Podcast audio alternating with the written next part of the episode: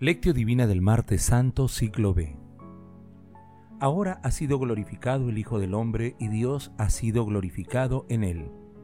Juan capítulo 13, versículo 31. Oración inicial.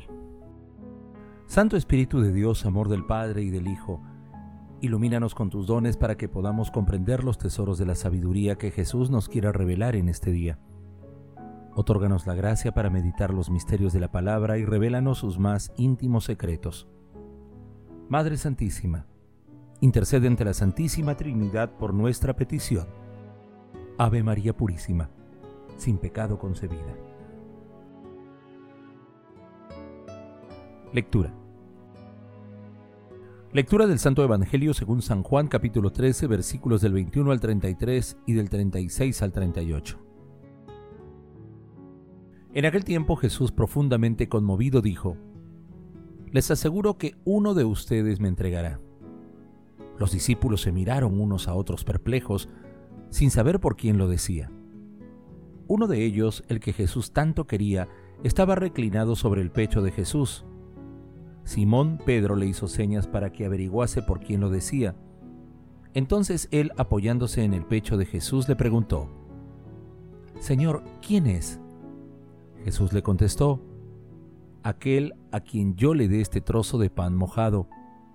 Y mojando el pan se lo dio a Judas, hijo de Simón Iscariote. Detrás del pan entró en él Satanás. Entonces Jesús le dijo, Lo que tienes que hacer, hazlo pronto. Ninguno de los comensales entendió a qué se refería.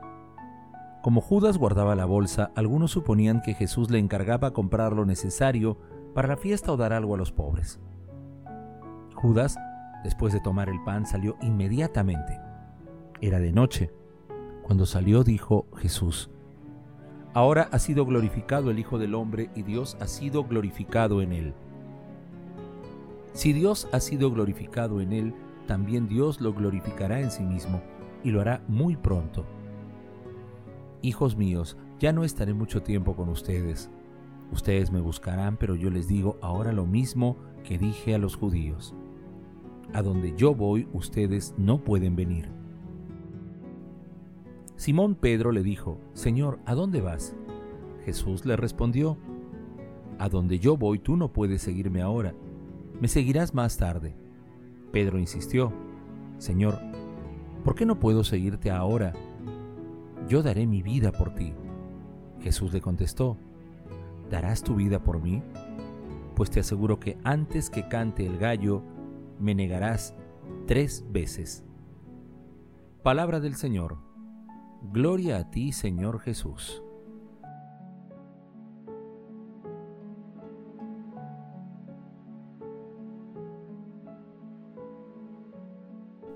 El pasaje evangélico de hoy está integrado por el texto Jesús anuncia la traición y por parte del texto denominado amor fraterno.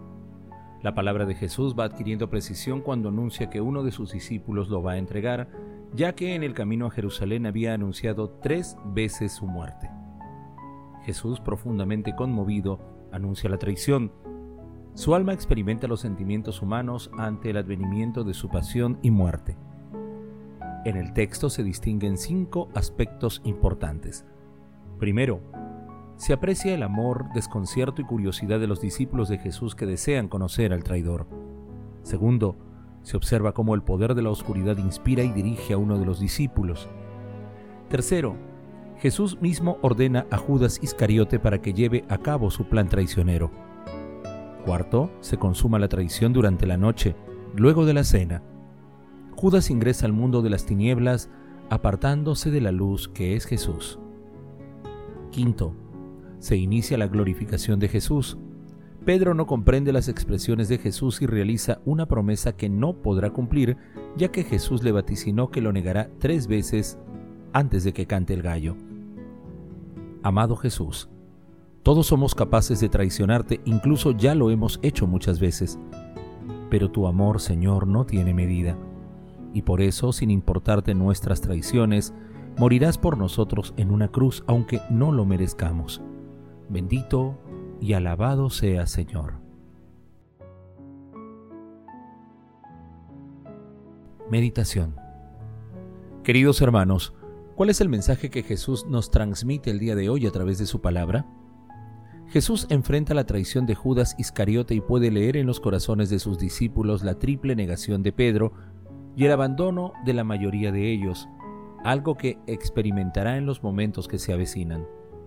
Nosotros, como testigos de estos momentos difíciles, estamos invitados también a tomar la decisión trascendente de seguir a Jesús con fidelidad y valor. En esta Semana Santa el Señor nos invita a seguirle. Nos muestra su amor misericordioso, exhortándonos a amar como Él nos ama, pero también interpela nuestras acciones contrarias a sus preceptos. Próximos a vivir en el corazón la pasión, crucifixión, muerte y resurrección de nuestro Señor Jesucristo, respondamos lo siguiente. ¿Nuestro seguimiento a Jesús es fiel y constante? En nuestra vida, ¿cómo hemos enfrentado o enfrentaríamos situaciones de traición y negación? Que las respuestas a estas preguntas nos ayuden a perseverar en nuestra amistad con Jesús con libertad y fidelidad. Jesús nos ama. Oración. Dios Todopoderoso y Eterno, concédenos participar de tal modo en las celebraciones de la pasión del Señor que merezcamos tu perdón Gracias Padre Eterno por todas las personas que trabajan directa o indirectamente enfrentando la pandemia que azota a la humanidad. Otórgales la fortaleza y el gozo de servirte a través de los enfermos y de las personas indefensas. Padre Eterno, te pedimos que en nuestros momentos de debilidad encontremos aliento en la pasión de tu Hijo Jesús y que el Espíritu Santo nos fortalezca para hacer siempre lo bueno, lo recto y lo verdadero ante ti. Amado Jesús, Purifica nuestro seguimiento y concédenos a través de tu Santo Espíritu la gracia de consolar a los atribulados mediante el consuelo con el que tú nos confortas.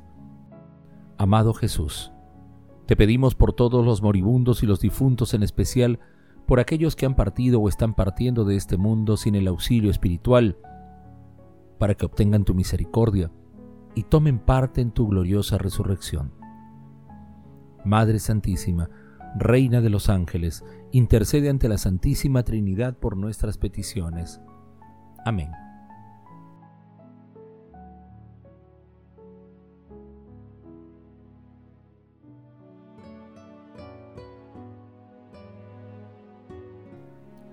Hermanos, contemplemos a nuestro Señor Jesucristo con un texto de Enrico Maceroni. La hora de Jesús nos hace encontrar a corta distancia el amor y el odio la proximidad misteriosa de Dios y la temerosa ausencia del corazón humano. Mientras Jesús se acerca al umbral de la hora de la historia, afuera se perfilan cuatro rostros que manifiestan la diversa tipología de la fe en la reacción frente al misterio. Está la presunción escandalizada de Pedro, está la sombra de la traición de Judas, está la fatiga del creer de los discípulos sorprendidos por la angustia y está, sobre todo, la periferia extrema del odio del mundo. Judas se sienta a la mesa con Jesús, pero no comprende el signo de la amistad. Los discípulos temen el sentido dramático de un adiós. El mundo no cree. En realidad hay un solo pecado frente a la hora de Jesús. Se trata de una fe que no se adhiere, que no es capaz de acoger el misterio de Jesús. Su obediencia, su misión. Se trata de una fe demasiado humana que se ha quedado en los umbrales de una perspectiva mesiánica puramente terrena. Es el recurrente escándalo de los discípulos frente a la cruz. Jesús sí, pero no la cruz. Cristo sí, pero según la imagen construida con perspectivas humanas. El riesgo sigue siendo siempre actual. Jesús nunca ha dejado ni deja de sorprender. Interesa a los hombres de todos los tiempos. Las interpretaciones que se dan sobre él son las más dispares hay sin embargo una decisiva, la fe. Solo ella establece la única verdadera diferencia. La fe nos permite franquear el umbral del encuentro verdadero y entonces todo entra en juego. La decisión de creer es voluntad de cambiar de vida, de dejarse lavar los pies. Es la decisión de dejar que Cristo cuente con nuestra vida cotidiana, en nuestra comunidad. El solo interés por Jesús, si no se convierte en fe, tiene en sí una fuerte inclinación a reducirle a nuestra propia imagen y semejanza. La fe como adhesión transforma en cambio al discípulo a imagen y semejanza de Jesús, según su palabra, su mandamiento nuevo. Y el amor, que transforma la vida del cristiano, debe medirse con estas dos palabras, frecuente en los capítulos 13 y 14, pero de poco uso en el lenguaje corriente. Obedecer a los mandamientos. El amor es adhesión, es superación de nuestro propio mundo subjetivo, en el que se sedimentan costumbres, preconceptos, proyectos personales de pequeño cabotaje para entrar en un designio ciertamente más comprometedor, pero más verdadero y más grande. En definitiva, la fe y el amor son condiciones necesarias para encontrar a Jesucristo y para no permanecer extraños a sus muchas horas, a las citas decisivas que se renuevan también en el hoy de una historia sagrada siempre abierta. Queridos hermanos, en estos difíciles momentos, acudamos a la misericordia divina y sigamos meditando durante esta semana la pasión y muerte de nuestro Señor Jesucristo. En esta meditación reflexionemos sobre nuestro seguimiento a Jesús y, luego de un profundo silencio y oración, proclamemos a Jesús como el Rey de nuestras vidas. Glorifiquemos a Dios con nuestras vidas. Oración final. Gracias Señor Jesús por tu palabra de vida eterna. Que el Espíritu Santo nos ilumine para que tu palabra penetre a lo más profundo de nuestras almas y se convierta en acción. Dios glorioso, escucha nuestra oración. Bendito seas por los siglos de los siglos. Madre Santísima, intercede ante la Santísima Trinidad por nuestra petición. Amén.